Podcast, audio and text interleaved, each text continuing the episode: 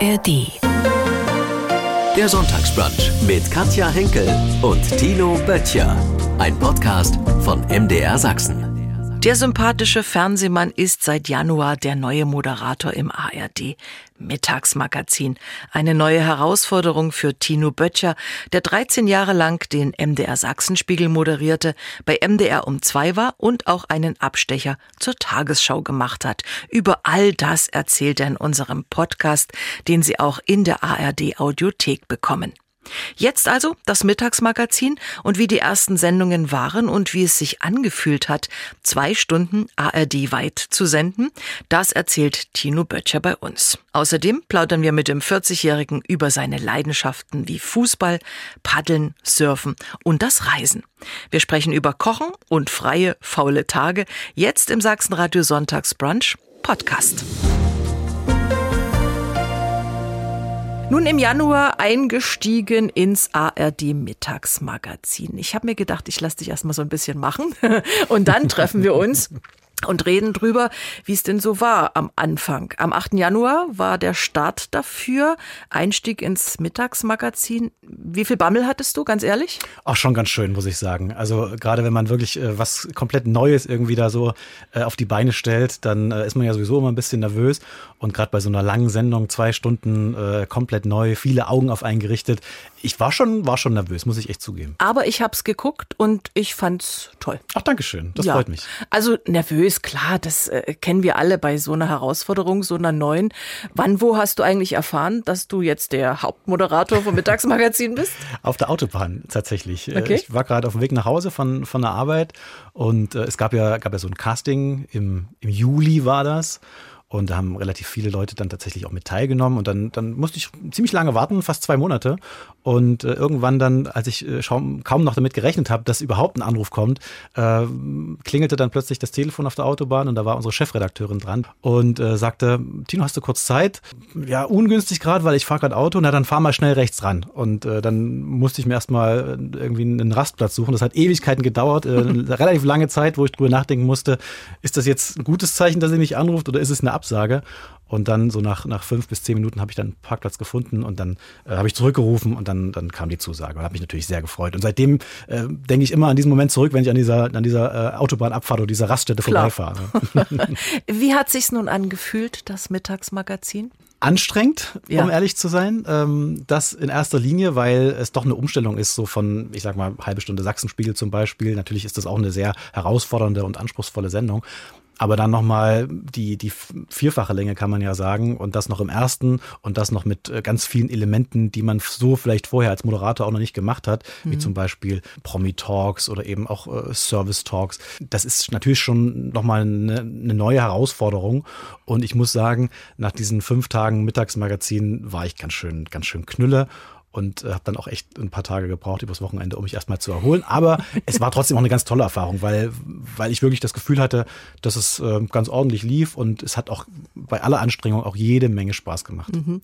Promi Talk, ich habe dich gesehen mit Schauspieler Hinak Schönemann, mhm. der ja ein sehr äh, schüchterner, zurückgenommener mhm. Gesprächspartner ist, der nicht ganz leicht ist. Ich habe den auch schon im Sonntagsbrunch gemacht. Aber super sympathisch. Aber ein so netter Typ, ja. ja. Aber ich glaube, das ist schon eine Herausforderung gewesen, gerade mit ihm so ein Interview Interview zu machen, weil er ist ja nicht unbedingt derjenige, der gerne über seine Filme spricht. Nee, sagt er auch selber von sich selbst, ja. dass er, dass er irgendwie auch gar nicht so gern im, im Rampenlicht steht. Und äh, klar, da muss man sich natürlich dann ein Stück weit auch darauf einstellen, dass man Talkgäste hat, die, die erzählen einem was vom Pferd und dann hat man halt auch so die, die Hinner Schönemanns dieser Welt, äh, die vielleicht jetzt nicht die, nicht die gesprächigsten sind, aber trotzdem das Wasser, was, was er erzählt hat, war, war super interessant ja. und äh, ich habe da trotzdem großen Spaß gehabt, dann mit ihm da so zu plaudern, auf jeden Fall. Nach 13 Jahren MDR Sachsenspiegel bist du jetzt äh, beim Mittagsmagazin, hast neue Chancen. Aber wie war denn der Abschied von den Kollegen hier in Dresden beim Sachsenspiegel? Ah, echt tränenreich, muss ich echt sagen. Und äh, wenn du jetzt schon wieder davon anfängst, äh, habe ich schon so, so einen kleinen Kloß im Hals, ähm, weil das natürlich schon 13 Jahre ähm, ist eine Zeit, die in, in der man viel viel erlebt hat, ne? Äh, viele Höhen, natürlich auch ein paar Tiefen. Man hat äh, ganz viele ganz viele Kolleginnen und Kollegen kennen und schätzen gelernt. Ähm, aus aus Kolleginnen und Kollegen sind teilweise Freunde geworden Und äh, nach 13 Jahren hat man natürlich da einfach auch ganz viel ins Herz geschlossen. Menschen, aber natürlich auch so, so ein, einfache Dinge hier im, im, Funkhaus zum Beispiel. Und äh, das dann plötzlich irgendwie erstmal aufzugeben, ähm, ist mir wirklich nicht leicht gefallen, weil eben auch der Sachsenspiegel eine Sendung ist, die mir in all der Zeit äh, unglaublich ans Herz gewachsen ist, weil es auch eine Sendung ist, die natürlich ganz viele Menschen gucken. Also gerade hier, hier in, in Sachsen haben wir so immer Quoten gehabt von 25 bis 30 Prozent. Das heißt also ungefähr jeder, jeder vierte bis dritte Sachse, der äh, 19 Uhr den, den, den Fernseher angehabt hat, hat den Sachsenspiegel geschaut. Und das war natürlich für mich auch als Moderator immer auch ein großes Privileg, da äh, bei so vielen Menschen dann tatsächlich auch im, im Wohnzimmer zu stehen, äh, quasi virtuell und, und da, da der Gast zu, gewesen zu sein. Mhm. Und äh, insofern war das, ähm, ja, war das schon nicht einfach, dann auch hier erstmal Tschüss zu sagen. Weißt du, wie viele Leute das Mittagsmagazin schauen? Das ist ganz Gibt's unterschiedlich, hm? ähm, aber wir haben schon meistens so über, über eine Million. Es läuft ja parallel im, im, im, im, im ersten und im ZDF und ähm, nimmt man die Zuschauer zusammen da auf den beiden, hm. auf den beiden äh, Kanälen, haben wir so anderthalb Millionen ungefähr jetzt gehabt in der letzten Woche. Der Sonntagsbrunch am Sonntagvormittag bei MDR Sachsen, diesmal mit Fernsehmoderator Tino Böttcher, der neue beim ARD Mittagsmagazin. Das kommt seit diesem Jahr nun aus Leipzig. Dort bist du auch zu Hause. Wie ist so ein Sonntag bei euch zu Hause? Ach, total entspannt. Also das ist immer so das, das, äh, das große Ziel, was ich habe. Äh, vor allem jetzt, seitdem ich ja auch Wochenende nicht mehr arbeiten äh, muss. Ähm, Sachsenspiegel, wenn du den moderiert hast, da musst du natürlich auch immer mal am Wochenende ran. Das ist jetzt schönerweise ähm, erstmal erstmal nicht mehr der Fall. Und insofern versuche ich am Sonntag erstmal auszuschlafen, so der Klassiker. Das ist nicht immer, immer leicht mit einem, mhm. mit einem kleinen Jungen zu Hause, der im Zweifel dann äh, halt früh um sieben schon irgendwie Bambule macht. Aber das ist halt das Los ähm, eines Papas. Und äh, ansonsten ja, vor allem viel Zeit draußen verbringen. Winter wie im, wie im Sommer. Also das ist so ähm, das, was ich immer versuche an den Tagen, wo ich frei habe, ähm, auch, auch einfach rauszugehen in die Natur und äh, ja, ein bisschen Sauerstoff äh, zu atmen und vor allem ja, nicht, nicht allzu viel Stress zu haben. Stress habe ich auf Arbeit genug, da ist das Wochenende so ein bisschen heilig, dass man dann eben auch mal so ein bisschen runterfahren kann. Und ein langes Frühstück? Ja, das auf jeden Fall. ja, äh, bevor es rausgeht. Der, der, der, Klassiker bei uns äh, sonntags äh, sind, sind Pancakes. Also so ah. Pfannkuchen, ne, amerikanische Pfannkuchen. Und äh, mit, mit viel Ahornsirup und dann schön großen Kaffee, Beeren dazu. Also so richtig mhm. schön. Da, da kann auch mal so ein Frühstück tatsächlich mal so eine Stunde dauern.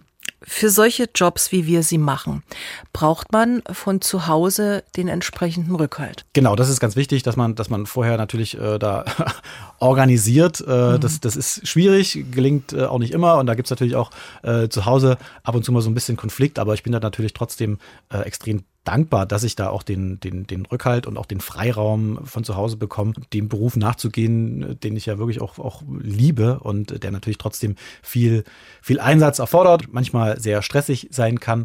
Und äh, ja, insofern äh, bin ich da sehr dankbar, dass das, mhm. äh, dass das gut funktioniert. Fernsehmann Tino Böttcher, der in diesem Jahr ins ARD Mittagsmagazin eingestiegen ist.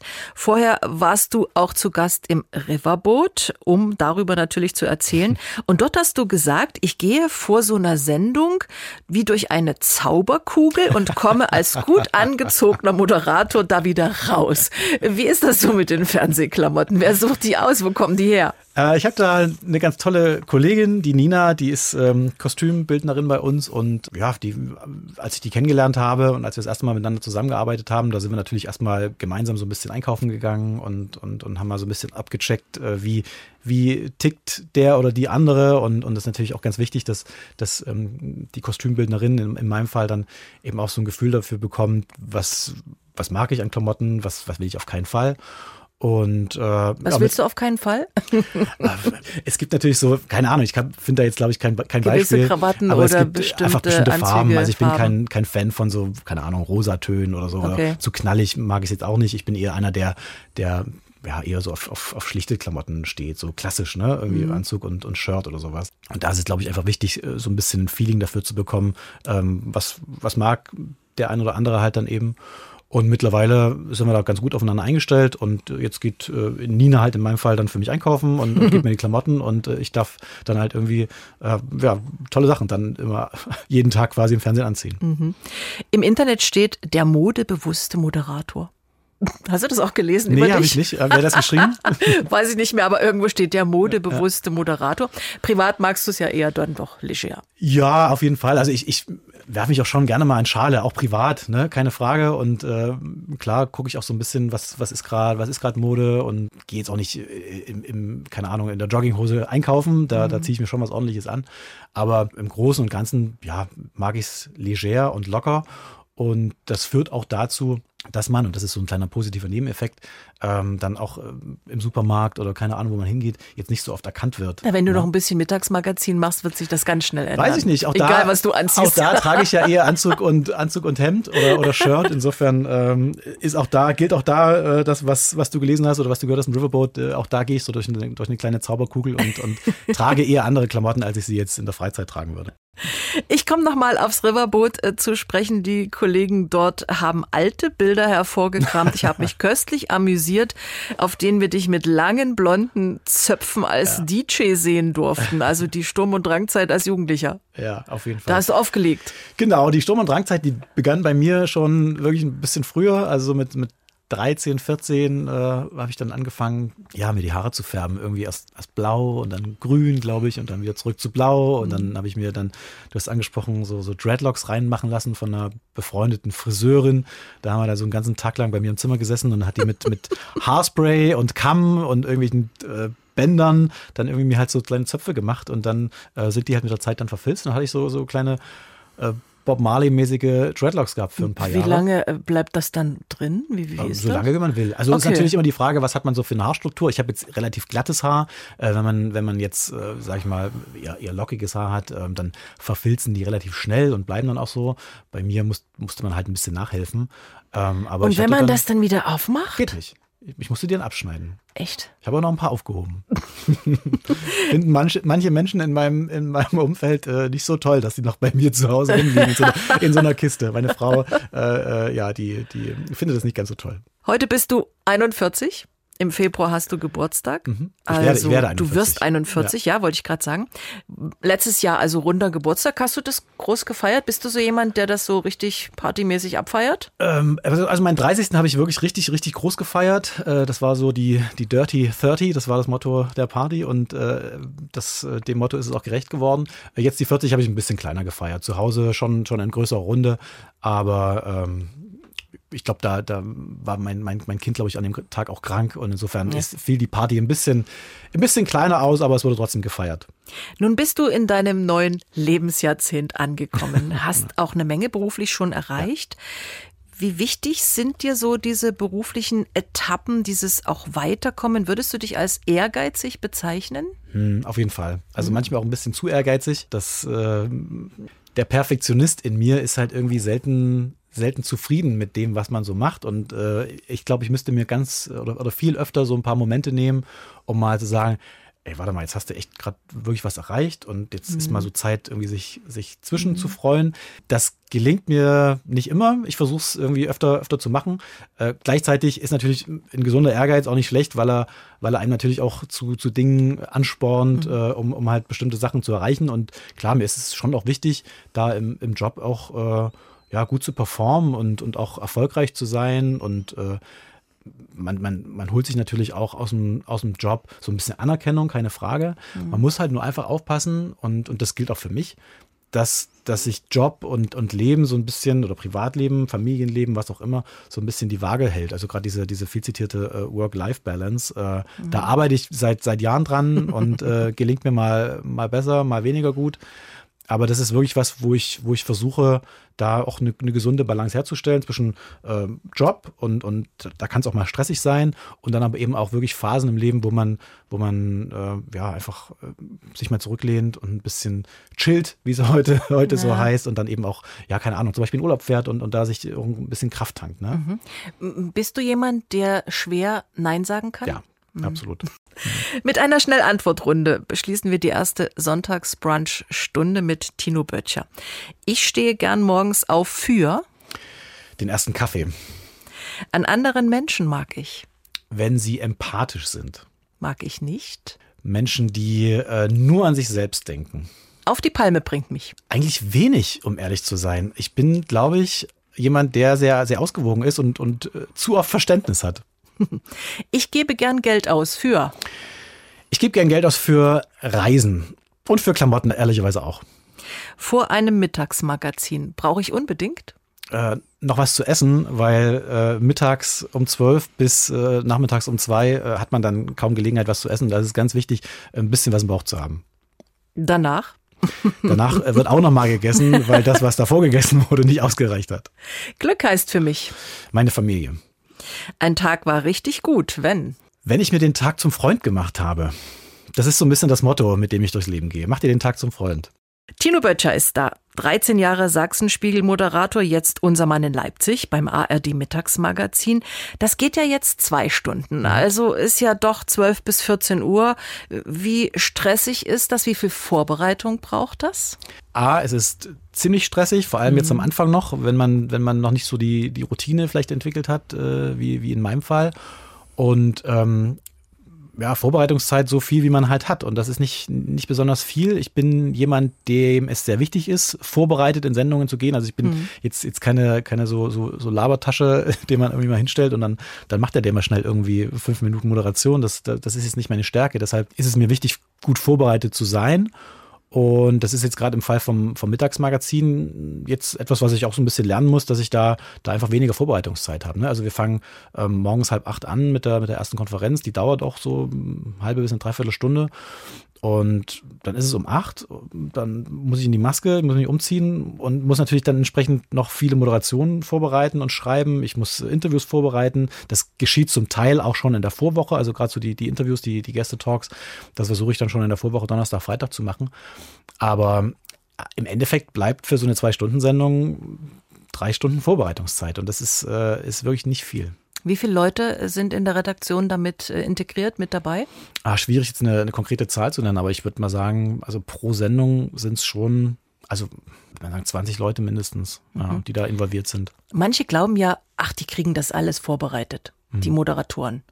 Die kriegen die Zettel mit den Fragen mhm. für die äh, Gespräche. Ist aber nicht wirklich so? Ähm, nee, nicht ansatzweise. Also natürlich habe ich, habe ich Kolleginnen und Kollegen, die mir zuarbeiten, sonst würde man das wirklich in diesen, diesen zwei Stunden nicht ansatzweise schaffen. Mhm. Ich arbeite jetzt zum ersten Mal tatsächlich mit einem richtigen Moderationsredakteur zusammen, ja. der quasi an meiner Seite sitzt und auch Dinge für mich recherchiert, der auch äh, teilweise Moderationen schreibt, mit dem ich auch Interviews zum Beispiel durchgehen kann, mhm. durchgehen kann wenn ich jetzt einen, einen, einen Politiker zum Beispiel ähm, vor mir habe und, und dem kritische Fragen stelle, mit dem ein konfrontatives Interview führe, dann kann ich mit meinem Moderationsredakteur zum Beispiel so ein bisschen den als, als Sparringpartner, Sparingspartner nehmen und, mhm. und, und mal gucken, okay, was, was wären jetzt so die, die Antworten. Aber ansonsten ist es mir schon wichtig, dass, dass wirklich jede einzelne Moderation nochmal durch meine Finger geht. Ich glaube, ich bin da auch so ein kleiner Controletti irgendwie, mhm. der halt da, da auch nicht los, loslassen kann. Und äh, ich möchte halt nicht einfach irgendeine Moderation vorlesen, die mir jemand geschrieben hat. Das, das wäre nicht ich und das wäre auch nicht gut. Das würde sich für mich auch nicht gut anfühlen. Insofern mache ich mir da vielleicht manchmal ein bisschen mehr Arbeit, als es notwendig wäre, aber ähm, so bin ich halt. Nichts Schlechtes. Ja. Tino Böttcher, der ursprünglich aus Liechtenstein kommt, mhm. Aus dem Erzgebirge. Oder? Hm, nee, vorsichtig, ne? vorsichtig, vorsichtig. Vorsichtig, vorsichtig. Also, ah, ich bin da, da nicht gut naja. Da, nee, da scheiden sich die Geister. Ich habe äh, neulich, es hat mir mein Schwager eine Karte gezeigt, ähm, wo die Grenze zwischen Erzgebirgsvorland und Erzgebirge äh, dargestellt ist. Und die läuft wohl angeblich genau durch Liechtenstein. Aber wenn du jetzt, glaube ich, äh, 100 Lichtensteiner fragen würdest, würdest du wahrscheinlich von 99 die Antwort bekommen, nee, nee, Lichtenstein ist äh, Erzgebirgsvorland und, und eben noch nicht Erzgebirge, das fängt dann erst ein Ort weiter in Hohendorf an. Dann Lichtenstein, Erzgebirgsvorland. Wir wollen ja das ordentlich machen hier, ne? Die Nähe zu deiner Heimat ist dir wichtig? Ja, sehr, auf jeden mhm. Fall. Also, wie oft bist du dort? Jetzt nicht mehr so oft mhm. wie vielleicht noch vor fünf, sechs Jahren. Ähm, da bin ich schon eigentlich noch jeden, jeden Monat äh, hingefahren, um, um meine Familie da zu besuchen. Äh, aber ich versuche es trotzdem jetzt noch so aller, aller zwei Monate schon, schon hinzukriegen und dann auch oft natürlich zu telefonieren mit, mit der Mama oder mit, mit meiner Schwester, die ja doch noch, dort noch lebt. Also ich habe schon noch, noch eine, eine, große Verbindung da an meine Heimat und, und, und liebe mein Liechtenstein auch noch ganz sehr. Wir hatten schon mal gemeinsam einen Sonntagsbrunch in Oelsnitz bei der Landesgartenschau. Gleich um die Ecke. Damals, ich glaube, das ist neun Jahre her, oder? Ich Kannst ungefähr sagen, so in der, also ich müsste mal genau nachschauen, ja. aber so ungefähr. Ja. Und es ist ja Wahnsinn, wie die Zeit rast. Das Jahr ist ja noch nicht so alt. Äh, wir können noch über Wünsche, Träume, Ziele, Vorhaben sprechen. Welche hast du? Mal vom Mittagsmagazin weg. Oh, Ziele für zwei. Ich, ich, bin ja kein großer Freund, äh, sich so äh, irgendwelche Sachen für, fürs Jahr vorzunehmen, ehrlicherweise. Ähm, insofern geht's mir natürlich, also jetzt gerade am Anfang des Jahres, wo, wo das Mittagsmagazin noch sehr präsent ist, ist es mir, glaube ich, schon wichtig, da auch äh, weiterhin in gute Sendungen auf dem, auf dem Schirm mhm. zu bringen, keine Frage. Und ansonsten aber äh, gerade jetzt vor dem Hintergrund, dass ich jetzt eben auch ähm, die Pendelei los bin und auch am, am Wochenende nicht mehr so oft arbeiten muss, glaube ich, auch viel mehr Zeit noch mit der Familie zu, zu verbringen. Ähm, das ist in den letzten Jahren so ein bisschen hinten runtergefallen. Ne, Gerade mein, mein, mein Sohn, der ist irgendwie jetzt fünf Jahre alt und äh, wenn ich von Sachsenspiegel zum Beispiel gearbeitet habe, habe ich den ganzen Tag lang oder teilweise eine ganze Woche lang nicht gesehen, weil ich mhm. früh nach Dresden gefahren bin und abends um halb zehn nach Hause gekommen bin. Und ähm, das will ich jetzt ein bisschen besser machen, da einfach auch ein bisschen mehr Zeit da irgendwie auch mit, mit der Familie, mit dem Kleinen vor allem zu verbringen. Insofern ist praktisch mit Leipzig. Ja. Ähm, du bist also niemand, der jetzt zum Jahreswechsel sagt, so, jetzt kommt der erste erste und ich nehme mir vor, ab sofort dies und das und jenes zu machen. Nee, überhaupt nicht. Also der Jahreswechsel ist für mich äh, oft ein Tag äh, wie jeder andere, klar. Ähm, so, so die, die Klassiker, ein bisschen mehr Sport machen oder sowas, das äh, nimmt man sich dann schon vor und dann ist es am 4. Januar schon wieder vorbei mit dem Vorhaben. Also insofern ist jetzt der Jahreswechsel für mich gar nicht so eine große Zäsur wie vielleicht für andere Leute. Mhm. Ich habe irgendwo gelesen, dass du mehrere Sprachen beherrschst. Also, was steht hier? Englisch okay, Französisch, Italienisch so ein bisschen zumindest. Peu. Also ah. Wann brauchst du das? Ähm, Im Urlaub? Im Urlaub, ja. Äh, ich bin fast jedes Jahr in Frankreich. Mittelmeerküste ist ganz toll da. Und äh, seit ein paar Jahren fahren wir eigentlich fast immer im Herbst so Richtung Atlantik. Da reicht mein, mein Französisch, um sich früh ein Croissant zu kaufen oder vielleicht irgendwie na, immerhin. Keine Ahnung, irgendwas Kleines zu buchen oder so. Ähm, ich, ich spreche ganz gut Englisch, keine Frage. Ähm, Französisch habe ich ein paar Jahre im, im, in der Schule gehabt. Damit komme ich im Urlaub ganz, ganz gut durch. Und Italienisch hatte ich, naja, irgendwie mal so zwei Semester in der Uni. Okay. Ähm, da, da würde ich jetzt äh, nichts mehr zusammenkriegen, ehrlicherweise. Kann man also gut auf Reisen gebrauchen. Und wir suchen in unserem Rätsel heute ein Reiseziel, das ja eher weiter weg ist. So Fernziele hast du aber auch schon so einige angesteuert? Ja, ähm, habe ich. Habe aber, muss ich sagen, relativ spät damit angefangen, weil ich habe ähm, jahrelang und eigentlich auch noch heute ähm, ziemlich Flugangst gehabt und bin da wirklich so jahrelang hm. eigentlich gar nicht ins äh, gar nicht ins Flugzeug gestiegen, bis dann irgendwann so die die die Lust, die Welt zu entdecken, größer war als die Angst, ein Flugzeug zu betreten. Und insofern habe ich dann erst so vor, sagen vielleicht 10, 15, 15 Jahren angefangen, so, so die Welt zu entdecken und habe dann wirklich Blut geleckt, ja. Du warst äh, in dem Land, das wir heute suchen. Wenn du so auf Reisen bist, bist du dann eher der Aktivurlauber oder doch auch mal Sonnenliege, Strand, nichts machen, Bücher lesen? Das kommt auf den Urlaub drauf an. Aber in der Regel bin ich schon jemand, der, der sehr aktiv ist. Klar, seitdem es da noch ein Kind gibt, äh, ist, es, ist es ein bisschen schwieriger. Ne? Du weißt es mhm. wahrscheinlich selber, wenn man, wenn man mit Kind auf Reisen geht, ist es äh, immer ein bisschen anders und auch ein bisschen anstrengender. Aber ich mag das schon sehr, dann auch wirklich in Länder zu fahren und, und da einfach, äh, keine Ahnung, sich ein Auto zu mieten und dann einfach mal auch da einfach viel, viel zu erkunden, Land und Leute kennenzulernen, wie es so schön heißt. Ähm, gleichzeitig aber finde ich es auch immer wichtig, gerade wenn man auch ein bisschen mehr Zeit hat, dass man sich dann auch bei allem, bei allem Reisen und, und Entdecken und Rumfahren dann noch ein paar Tage Zeit nimmt, um so ein bisschen runterzukommen. Gerade gegen Ende des Urlaubs äh, mag ich es dann auch sehr gern, da auch mal so ein paar Tage an einem Ort zu sein und dann eben, je nach Wetter, dann eben, wie du gerade sagst, auch mal einfach, einfach ein paar Tage auf der, genau, auf, der, auf der Hängematte oder auf der Sonnenliege rumzuliegen, auf jeden Fall. Übers Reisen haben wir gesprochen. Bist du jemand, äh, der auch ähm, die Reisen so ein bisschen in den Social Medien äh, die Leute teilhaben lässt daran? Ähm, nicht mehr so stark wie noch vor ein paar Jahren, weil ich, okay. äh, also ja, ich habe bei Instagram zum Beispiel ne, dann irgendwie so Fotos, Fotos gepostet von, von irgendwie besonders tollen Reisezielen, äh, einfach weil, weil ich auch das Bedürfnis hatte, dass auch so die, die Leute, die mir folgen, daran teilhaben zu lassen, was ja auch viele, viele Freunde und Familienmitglieder und so sind. Mittlerweile ähm, habe ich das so ein bisschen zurückgefahren, weil ich es A, auch so ein bisschen anstrengend finde, ehrlicherweise, mhm. da irgendwie, wenn man halt im Urlaub ist, dann ständig auch mitzudenken, ah, oh, ist das jetzt ein cooles Bild für Instagram? Und dann, dann poste ich das da und dann, da geht für mich viel zu viel Zeit irgendwie drauf und dann, dann lasse ich das lieber. Und dann, ja, ist natürlich auch das Thema Privatsphäre so ein bisschen spielt auch eine Rolle, ja. wo ich dann so denke, Privates ist privat und, und gerade so eine, genau. so eine Urlaubsreise, da muss man dann auch nicht irgendwie jeden, jeden vieles Ereignis, was man da irgendwie mitnimmt, dann irgendwie auch ins Netz stellen. Aber wie ist das sonst so mit beruflichen Dingen? Postest du dann schon im Internet so einiges? Ähm? Ja, das, das mache ich schon. Auch da gilt, äh, es ist mir oft zu anstrengend. Also ich mhm. habe da irgendwie Kolleginnen und Kollegen, die das viel, viel intensiver und exzessiver auch betreiben. Mhm. Aber ja, natürlich, ich glaube, halt die Leute, die ihm dann so folgen, wünschen sich das dann im Zweifel vielleicht auch so ein bisschen da so ein paar, paar Einblicke zu bekommen, vielleicht wie es hinter den Kulissen zugeht. Und dann ist man natürlich auch, gerade jetzt nach der ersten ähm, Woche Mittagsmagazin, auch so ein bisschen stolz gewesen dann auf das, was man da geleistet hat. Und dann hat man da auch mal ein bisschen was rausgehauen ähm, auf Instagram. Aber ich bin da jetzt eher einer, der, der relativ sparsam damit umgeht, glaube ich, im Vergleich zu, zu anderen Kollegen zurück zu den Reisezielen, ohne zu privat zu werden. Was steht dieses Jahr auf deinem Zettel? Was, äh, wo, wo, möchtest du gern hin? Äh, noch nichts Konkretes. Also ich habe dann im, im, Februar, März äh, habe ich ein paar Wochen am Stück frei und äh, je nachdem, wie das Wetter ist, gucke ich mal, dass es vielleicht dann doch mal eine, eine Woche irgendwo hingeht. Vielleicht, ich war noch nie auf Mallorca zum Beispiel tatsächlich noch nie, noch nie in meinem Leben. Ähm, ja. Soll ja super schön sein ja. und schnell zu erreichen. Also ähm, vielleicht, vielleicht sowas in die Richtung. Und ansonsten, ja, im Sommer immer äh, gibt es eine, gibt's eine große Reise in der Regel bei uns, so ähm, August, September meistens. Und äh, da ich, da ich ja auch versuche, so ein bisschen zu surfen und ich mich halt in, in die französische Atlantikküste verliebt habe, könnte ich mir vorstellen, dass es auch in diesem Jahr ich glaube jetzt schon das vierte Jahr in Folge, da in, in die Richtung geht, weil die, die Atlantikküste von Frankreich ist ja auch äh, Bretagne so, oder, oder Bretagne ja. hab, fand ich total schön. Ähm, war, mal, war mal letztes Jahr, das erste Mal. Äh, super, super schöne Ecke.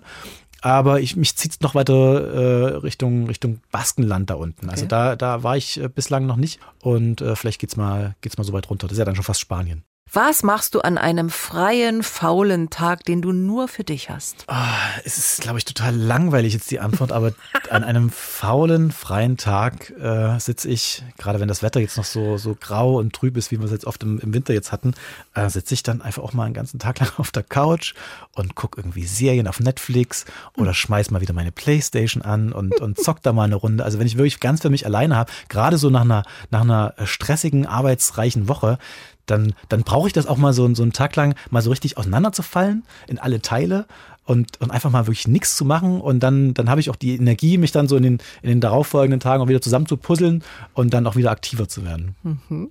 Lass uns noch mal über das äh, Mittagsmagazin sprechen. Du moderierst seit diesem Jahr dieses ARD-Mittagsmagazin an der Seite einer ehemaligen Leistungssportlerin, mhm. Mariama May oh, das ist ein schwerer Name, ja, oder? Mariama Yamanka. Ja, Mariama Yamanka. Das muss man ein bisschen üben, ja. Mhm. Sie ist für den Sport in der Sendung ja. zuständig. Wie gut klappt es so zusammen? Ach, super. Also wir kennen uns jetzt ja noch nicht so lang, haben uns, glaube ich, das erste Mal getroffen im, im November bei den ersten Proben und äh, Mariama ist eine, ist eine ganz, ganz liebe und wirklich zauberhafte Kollegin, die, die natürlich noch ganz am Anfang ihrer Moderatorinnenkarriere steht und äh, aber jetzt in den, in den Wochen, in denen wir uns auf das Mittagsmagazin vorbereitet haben, schon so unglaublich viel äh, mitgenommen und, und gelernt hat. Das klingt jetzt irgendwie komisch vielleicht, wenn ich das so sage, aber ähm, es ist total schön zu sehen, wie, wie so eine, eine junge und ich sag mal auf, auf dem, der Moderationsebene unerfahrene Kollegin so schnell irgendwie da auch äh, Lust hat, da mitzugehen und da eben auch Sachen zu lernen. Und ich finde, sie hat da in den, in den ersten äh, Sendungen jetzt schon ganz, ganz, ganz, ganz Tolles geleistet. Und ich freue mich total, irgendwie da sie an, an meiner Seite zu haben und da ja mit ihr jetzt so in den nächsten Monaten und Jahren da die Sendung gestalten zu können. Du engagierst dich für den Förderverein für Drogenhilfe in Leipzig, weil du in deinem privaten Umfeld deine Erfahrungen machen musstest. Mhm. Du hast auch im Riverboot darüber erzählt, mhm. dass dein Vater alkoholkrank war. Ich kann mir vorstellen, das wirst du immer in dir haben, das wird immer da sein. Das nimmst du auch mit für dein Leben. Ja, klar. Also natürlich. Und dieses Engagement ist natürlich daraus eine Folge. Genau, also ich glaube, sämtliche Erfahrungen, gerade wenn sie irgendwie intensiv waren, gut wie schlecht, wenn man, wenn man Jugendlicher ist oder, oder Kind noch wie in meinem Fall, die, die prägen einen natürlich. Ich glaube, das geht, geht für so ziemlich ähm, alles. Und ja, klar, also die, die Erfahrung, die ich da mit meinem Papa gemacht habe, die waren schon sehr prägend auf jeden Fall mhm. und auch nicht schön, äh, nicht immer schön. Aber klar, eben weil, weil es mich ja so beschäftigt hat und, und dann ich auch irgendwann mal so ein Stück weit ähm, vielleicht mehr Reichweite gekriegt habe durch, durch, meine, durch mein Engagement eben jetzt auch mhm. in, den, in den Medien als Journalist, ähm, habe ich mir halt dann gedacht, ähm, warum auch nicht diese Reichweite, auch wenn sie jetzt vielleicht nicht so riesig groß ist, aber nicht ein Stück weit auch nutzen, um eben auf genau das äh, Problem so ein Stück weit aufmerksam zu machen. Und äh, mir war es eben auch vor allem wichtig, dass man so, so ein bisschen im Blick hat. Da hängen natürlich, gerade wenn es um so äh, Sucht Karrieren geht, auch immer noch ganz viele Leute dran, vor allem natürlich mhm. die Familie, also Ehepartner oder eben in meinem Fall natürlich auch dann, dann äh, Kinder. Und ich habe mal halt geguckt, was es da so in, in, in meinem Umfeld gibt, die dann eben auch so einen Fokus darauf richten, auf, auf Leute, die oder Familien mit, mit Suchtkranken und habe da eben in Leipzig den Verein gefunden, der auch Angebote hat für Kinder aus Alkoholikerfamilien. Und ähm, das war dann so für mich so der, der Initialschuss, da zu sagen, da, da engagiere ich mich mit. Ja, finde es, glaube ich, eine ganz, ganz wichtige Sache, auf das Thema einfach auch aufmerksam zu machen, weil es, weil es viele nicht so, nicht so im Kopf haben, dass natürlich auch einfach sehr viel dranhängt an, an, so, einem, ja. an so einer Suchterkrankung. Ne? Du bist nun seit vielen Jahren beim Fernsehen. Mhm. Du hast vorhin gesagt, wenn du mal einen Tag für dich hast, äh, guckst du auch gerne Fernsehen. Mal von den Serien weg, was, was ist es sonst, was du privat auch im Fernsehen anschaust? Ich gucke ehrlicherweise gar nicht mehr so viel lineares Fernsehen, mhm. ähm, wie das wahrscheinlich jetzt ja vielen Menschen geht. Aber wenn ich den, wenn ich den Fernseher einschalte, dann sind es halt ganz oft äh, so Live-Sendungen. Und das ist ja auch die große Stärke noch des Fernsehens, ne? das, mhm. das, das live rauszugehen. Und ähm, da ist es halt natürlich viel Sport. Also klar, ich bin großer Sportfan, Fußball zum Beispiel, da, mhm. da, da schaue ich auch viel Fernsehen. Und dann eben auch, ähm, ja, meine Informationsbeschaffung äh, findet schon viel über Fernsehen statt. Also äh, Tagesschau, Tagesthemen natürlich. Äh, ich gucke weiter in den Sachsenspiegel. Also alles so Live-Informationssendungen, Live die ich schon noch äh, täglich, täglich schaue. Mhm. Das Mittagsmagazin wechselt ja ARD eine Woche ZDF. Eine Woche schaust du die Kollegen vom ZDF auch an? Ja, wenn ich die, die Zeit dazu habe. Natürlich ist jetzt mittags um zwölf äh, jetzt nicht unbedingt eine Zeit, wo, wo ich jetzt auch äh, jeden Tag vorm, vorm Fernseher sitze. Einfach natürlich, weil ich, wenn ich nicht gerade sende, ja dann trotzdem auch schon die kommende Woche vorbereite. Mhm.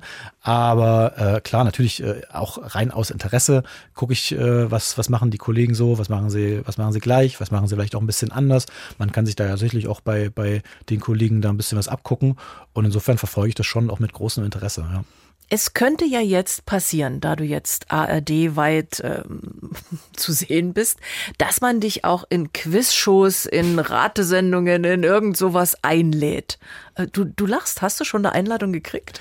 Äh, nee, noch nicht. Ich habe einmal teilgenommen an, an einer Quizshow. Ich weiß gar nicht, wie die, wie die damals hieß. Da gab es auch die App äh, mit, mit Jörg Pilawa, das Quiz oder die Quizshow. Keine Ahnung. Ich muss nochmal nachschauen, wie, wie die genau Quiz, hieß. Quizduell, glaube ich. Quizduell, ja, ja, richtig. Quizduell. Da war es das, genau. Mhm. Und da waren lustigerweise, ähm, bin ich für den Sachsenspiegel dahin äh, geschickt worden, weil da waren nämlich äh, die ganzen Moderatorinnen und Moderatoren der der einzelnen Regionalmagazine der ARD eingeladen. Und wir sind da in einem großen Team irgendwie halt da angetreten. Und äh, ich hatte, glaube ich, die, die, die letzte Frage oder so gehabt und hatte die auch richtig geantwortet. Und da schließt sich der Kreis vielleicht zu dem Thema vorhin, weil äh, da habe ich das, das, das Geld, was wir da erspielt haben, an den ähm, Verein Zentrum mhm. für Drogenhilfe gespendet in Leipzig. Und so sind, haben wir überhaupt erstmal zusammengefunden. Also wenn jetzt so einer um die Ecke käme und dich da einlädt, wäre dir auch nicht, es gibt ja Leute, die in der Öffentlichkeit stehen, die sagen, ah nee, das ist mir peinlich, das möchte ich nicht. Wenn ich dann was falsch beantworte, dann reden ja. alle drüber und so weiter und so weiter. Also die Gedanken hätte ich auch und natürlich äh, war ich auch ähm, vor diesem Quiz Duell-Auftritten ein Stück weit nervös, weil man natürlich genau das denkt, oh, was ist denn dann, wenn hat man jetzt irgendwie so eine leichte Frage dann und dann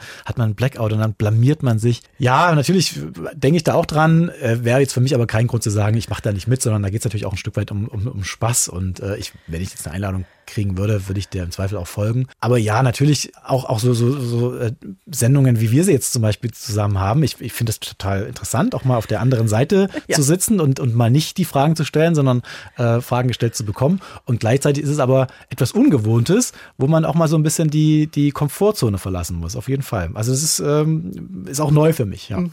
Du hast nun viele Jahre MDR Sachsenspiegel moderiert und du warst auch bei der Tagesschau. Wissen mhm. vielleicht gar nicht alle, weil es war ja doch mehr Tagesschau 24. Genau, es war Tagesschau 24, der, der Nachrichtenkanal der ARD. Ähm, und es war auch eine relativ kurze, kurze Phase. Hab dann ein paar Mal auch im ersten rausgeschaut, den 9 Uhr Tagesschau mal ab und zu gelesen oder auch dann, äh, wenn du mal eine Nachtschicht hast, dann, dann kannst du auch mal 0 Uhr die, Nacht, äh, die, die Tagesschau lesen.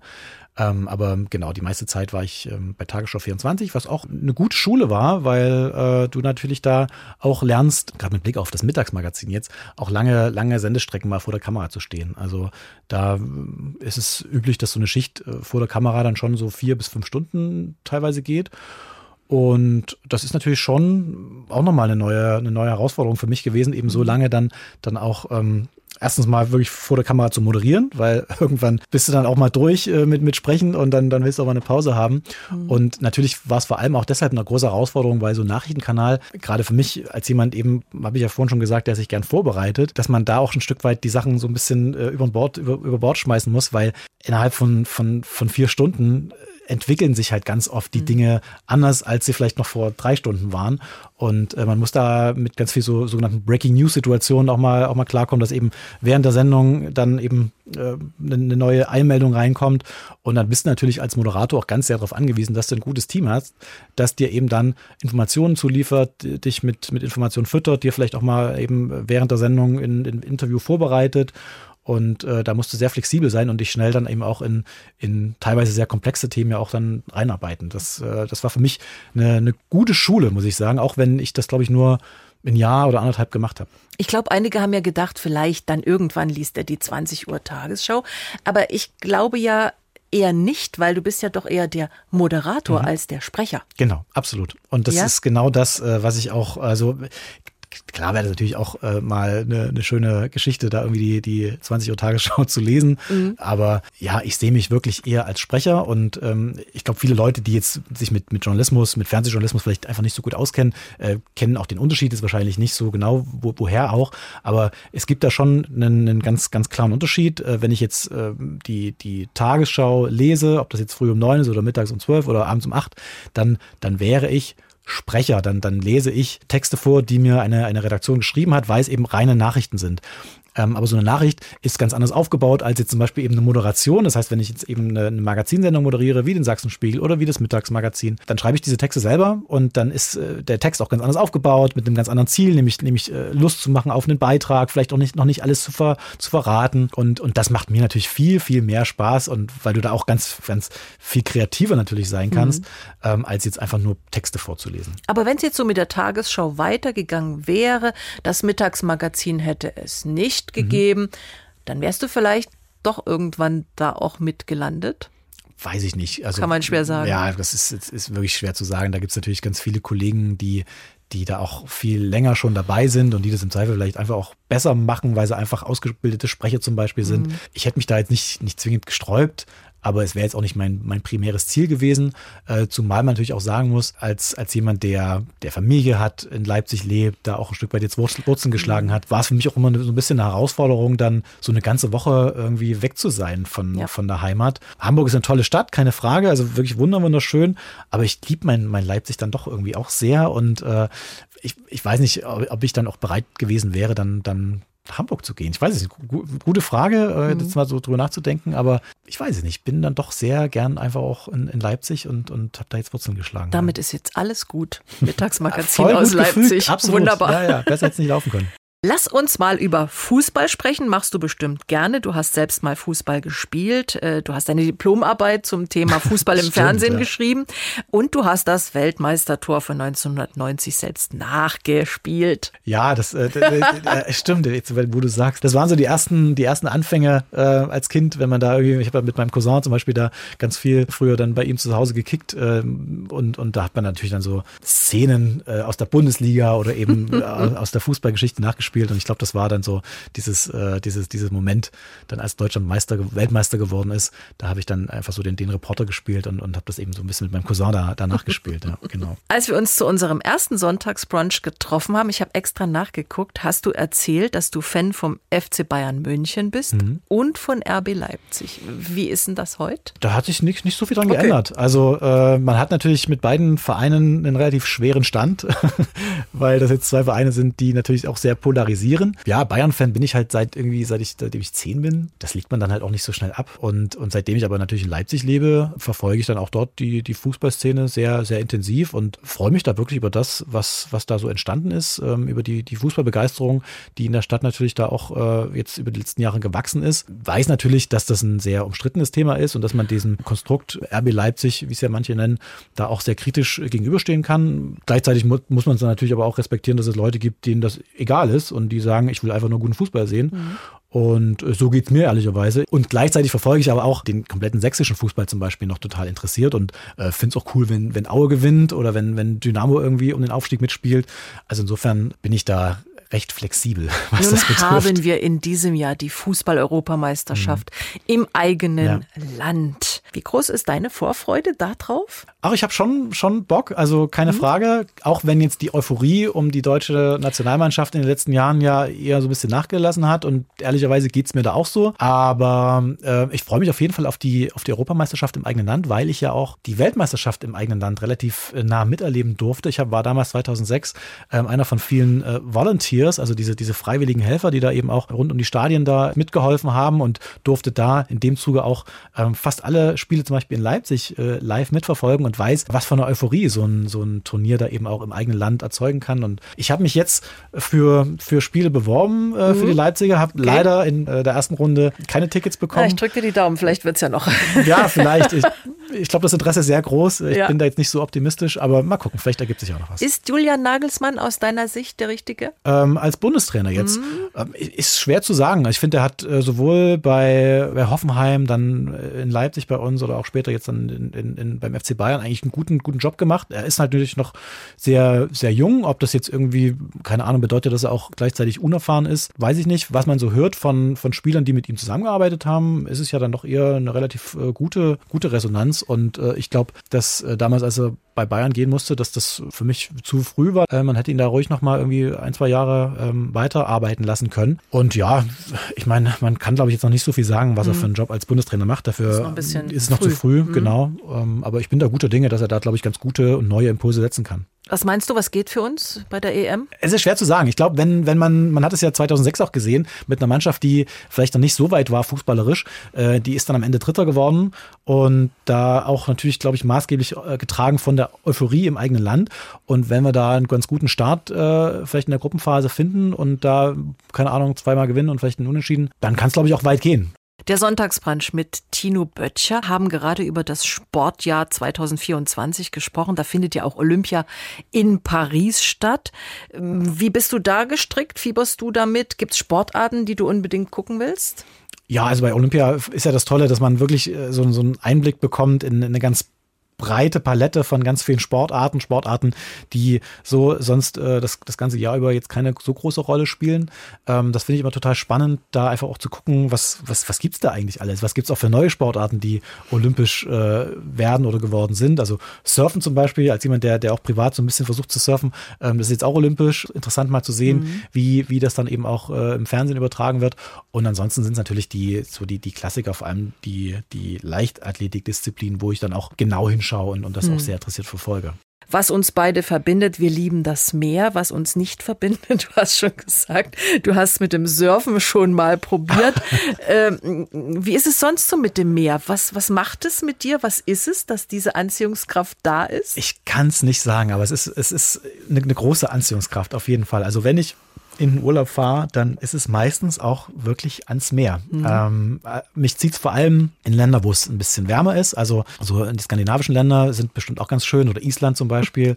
ähm, aber da, da ist es mir dann irgendwie zu kalt. So. Mhm. Aber ja, ich weiß auch nicht, dass, dass die, die Weite des Meers, der Geruch, wenn man irgendwie das erste Mal hinkommt und es riecht so ein bisschen vielleicht auch ein bisschen fischig, aber das ist überhaupt nicht schlimm, sondern es ist halt mhm. irgendwie so die, die, ja, die Natur halt einfach. Und dann, wenn man das erste Mal ankommt und dann zieht man die Schuhe aus im Sand und läuft dann irgendwie barfuß den, den Strand entlang, das sind so für mich echt magische Momente und mhm. äh, deswegen, deswegen fahre ich auch so gern nach wie vor an die Ostsee. Ähm, ne, es ist, mhm. ist jetzt nicht so weit und äh, ich sage immer, gerade wir haben vor, vor ein paar Jahren mal irgendwie Urlaub in der Mecklenburger Seenplatte gemacht. Das war auch ganz toll, keine mhm. Frage. Und trotzdem haben wir dann am Ende gesagt, so jetzt haben wir noch drei Tage, komm, jetzt fahren wir mal noch schnell hoch in die Ostsee, weil da ist ja das Meer. Und also es zieht mich irgendwie immer, immer dann dahin. Ne? Du hast nun schon viel gesehen von der Welt. Welches Meer ist am schönsten? Oh, das ist ganz schwer zu sagen, was, äh, was das Schönste ist. Also ich Atlantik hatte was, ja, hast du schon gesagt? Ja, Atlantik auf jeden Fall. Ähm, wir waren auch in, in, in, Kalifornien, da ist ja dann der, der Pazifische Ozean, der ist ein, ein bisschen kühler als der Atlantik, wobei natürlich auch da ist die Frage, wo, wo ist man am Atlantik? Auch ein bisschen rougher, habe ich den Eindruck gehabt. Aber am, am coolsten ist es schon, ehrlicherweise, da war ich jetzt noch nicht so oft, aber so in der, in der karibischen Region, also ich war mal ganz meine erste Fernreise auf, äh, mit, meiner, mit meiner Mutter damals noch äh, auf Jamaika. Ähm, und vor ein paar Jahren war ich dann auch äh, Costa Rica und, und, und Mexiko, wo dann doch auch die, die Wassertemperaturen ein bisschen höher sind. Und es ist noch ein bisschen angenehmer, dass man dann eben vielleicht auch keinen Neoprenanzug braucht, um da mhm. irgendwie baden oder surfen zu gehen. Und ähm, ich paddel ja auch sehr gerne, habe so ein paar Stand-up, ein paar ist gut, also drei Stand-up-Paddleboards äh, zu Hause, äh, mit denen ich dann auf unseren Seen auch unterwegs bin. Und wenn man dann eben so, eine, so ein karibische, karibisches Meer hat, wo dann natürlich noch ganz, äh, ganz türkisfarbenes Wasser und dann hast du die Fische da, die da irgendwie so mhm. unter einem durchschwimmen. Wenn man da dann auf dem Stand-Up-Paddleboard steht und dann den, den Ozean lang schippert und paddelt, das ist schon irgendwie so für mich echt ein Gefühl des Glücks auf jeden Fall. Kannst du eigentlich kochen? Ja, ich würde schon sagen, dass ich ja, ganz gut kochen kann. Ja. Du hast mal mitgemacht beim MDR Promi-Kühlschrank. Mhm. Also da schaut ein Koch in deinen Kühlschrank ja. und dann gibt's was zu essen. Wie war das? Ach, das war total interessante Erfahrung. Daniel Fischer war damals der, der, der Koch, der da mit bei uns, bei uns in der Küche stand und, und dann mit mir eben aus dem, was ich im, im Kühlschrank so hatte, ein, ein Drei-Gänge-Menü, glaube ich, war es, gezaubert hat. Ja, das ist natürlich sowieso immer sehr interessant, wenn man, wenn man richtige, echte Profiköche mhm. dann eben äh, da mal an seiner Seite hat und, und man sieht, wie, ja, wie die da irgendwie aus, aus nix was richtig Tolles zaubern können, was sie auch für Ideen haben und natürlich auch ganz in, in, in Wissen über, über, über Lebensmittel, was vielleicht zusammenpasst und wie, wie schnell man da eben auch wirklich aus relativ wenig Zutaten was, was ganz Tolles äh, kochen konnte. Das war eine, war eine schöne Erfahrung, auch wenn es mich äh, einen Teil meines Fingers gekostet hat. Ja, du hast aber auch sehr deine Privatsphäre da preisgegeben. Also, Habe ich, ja? Naja, zumindest musste man ja in deiner Küche sein. Ja, gut, aber äh, das, äh, ja, das fand ich in dem Sinne vertretbar, weil unsere Küche, die ist in der Regel immer ganz gut aufgeräumt und man hat da jetzt auch nicht, nicht so viel gesehen ähm, vom, vom Rest der Wohnung. Das war für mich okay. äh, noch vertretbar. Ja. Also wenn du sagst, du kannst kochen, was ist das so? Ich bin ein großer Pasta-Fan. Das mhm. geht schnell und gibt es in irgendwie tausend verschiedenen Varianten. Und ansonsten ähm, arbeite ich mich gerade so ein bisschen rein in so die, die, die klassische, äh, traditionelle Küche. Ne? Mhm. Also ich bin ein großer, großer äh, Fan von grünen Klößen. Die gibt's mhm. bei uns mm. genau zweimal im Jahr, nämlich äh, Weihnachten. zu Weihnachten und zu Ostern. okay. ähm, selber gemacht von meiner, von meiner Mutter. Und äh, ich sage jetzt nicht irgendwie, alles, was Mama kocht, ist am besten. Aber ich muss echt sagen, die Grünklöße, die, die meine Mutter macht, die habe ich noch nirgendwo so toll äh, irgendwie essen können. Und äh, mir war es jetzt ganz wichtig, dann einfach auch mal zu lernen, wie, wie gehen die eigentlich? Und mhm. habe irgendwie vor Jahren immer meine Mutter schon gefragt, ach, gib mir doch mal so ein Rezept, ich würde das auch mal machen. Und dann hat sie immer gesagt, ich kann dir kein Rezept machen, ich mache das nach Gefühl. Okay. Und dann bin ich irgendwann mal hingegangen und habe gesagt, so, pass auf, Mama, heute äh, erster. Weihnachtsfeiertag, jetzt machen wir das zusammen. und dann habe ich mir das natürlich alles aufgeschrieben, weil ich mir das eben nicht merken kann. Und ähm, ja, seitdem kann ich auch Mamas grüne Klößen. Über Fußball haben wir vorhin gesprochen. Was machst du selbst sportlich, um fit zu bleiben?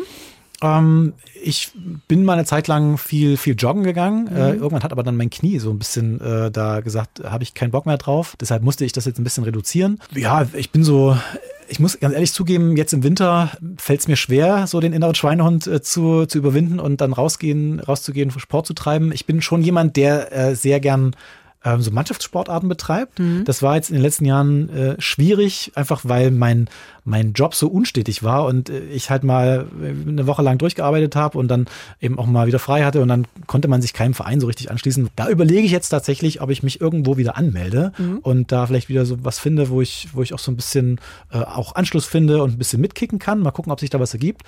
Und ansonsten, ja, viel Fahrradfahren. Und ich hatte es äh, vielleicht schon gesagt, ähm, gerade im Sommer in Leipzig hat man ja ganz, ganz tolle Seen äh, rings um die ganze Stadt herum. Und ich habe vor jetzt mehr als zehn Jahren so dieses, dieses Paddeln für mich entdeckt, das Stand-Up-Paddling. Das ist für mich äh, wirklich so, so, so ein Sport, wo, wo, man, wo man gut ausgepowert ist. Das ist, äh, wenn man da so eine Stunde lang paddelt, macht man schon wirklich was für, sein, für seinen gesamten Bewegungsapparat, fürs Herz-Kreislauf-System. Das mhm. ist super gesund. Und gleichzeitig ist es auch was, so, wo ich, wo ich echt entspannen kann. Also ich sage immer, wenn ich da auf meinem See äh, herumpaddel und dann gerade früh morgens, äh, wenn es noch relativ still ist, dann hat es so für mich was, was Meditatives. Ne? Man mhm. paddelt und paddelt und paddelt und dann wird man ganz entspannt. Das ist echt richtig toll. Lieber Tino, ich wünsche dir zunächst mal fürs ARD Mittagsmagazin weiterhin alles Gute, unterhaltsame, schöne Sendungen. Dankeschön. Spannende Interviews. Ja, auf jeden Fall. Ja. Und auch sonst für alle anderen beruflichen, persönlichen Dinge das Allerbeste. Danke, dass du Zeit hattest. Vielen Dank, Dankeschön, Tino Böttcher. hat großen Spaß gemacht. Tino Böttcher, sympathisch und bodenständig, ein netter Zeitgenosse, der bei den Zuschauerinnen und Zuschauern ankommt. Unsere anderen Podcasts kommen auch bei Ihnen gut an, wie zum Beispiel der Podcast Elefant, Tiger und Co. mit Geschichten aus dem Leipziger Zoo. Diesen und andere Podcasts finden Sie bei mdrsachsenradio.de, in der ARD Audiothek und überall sonst, wo es Podcasts gibt. Der Sonntagsbrunch, ein Podcast von MDR Sachsen.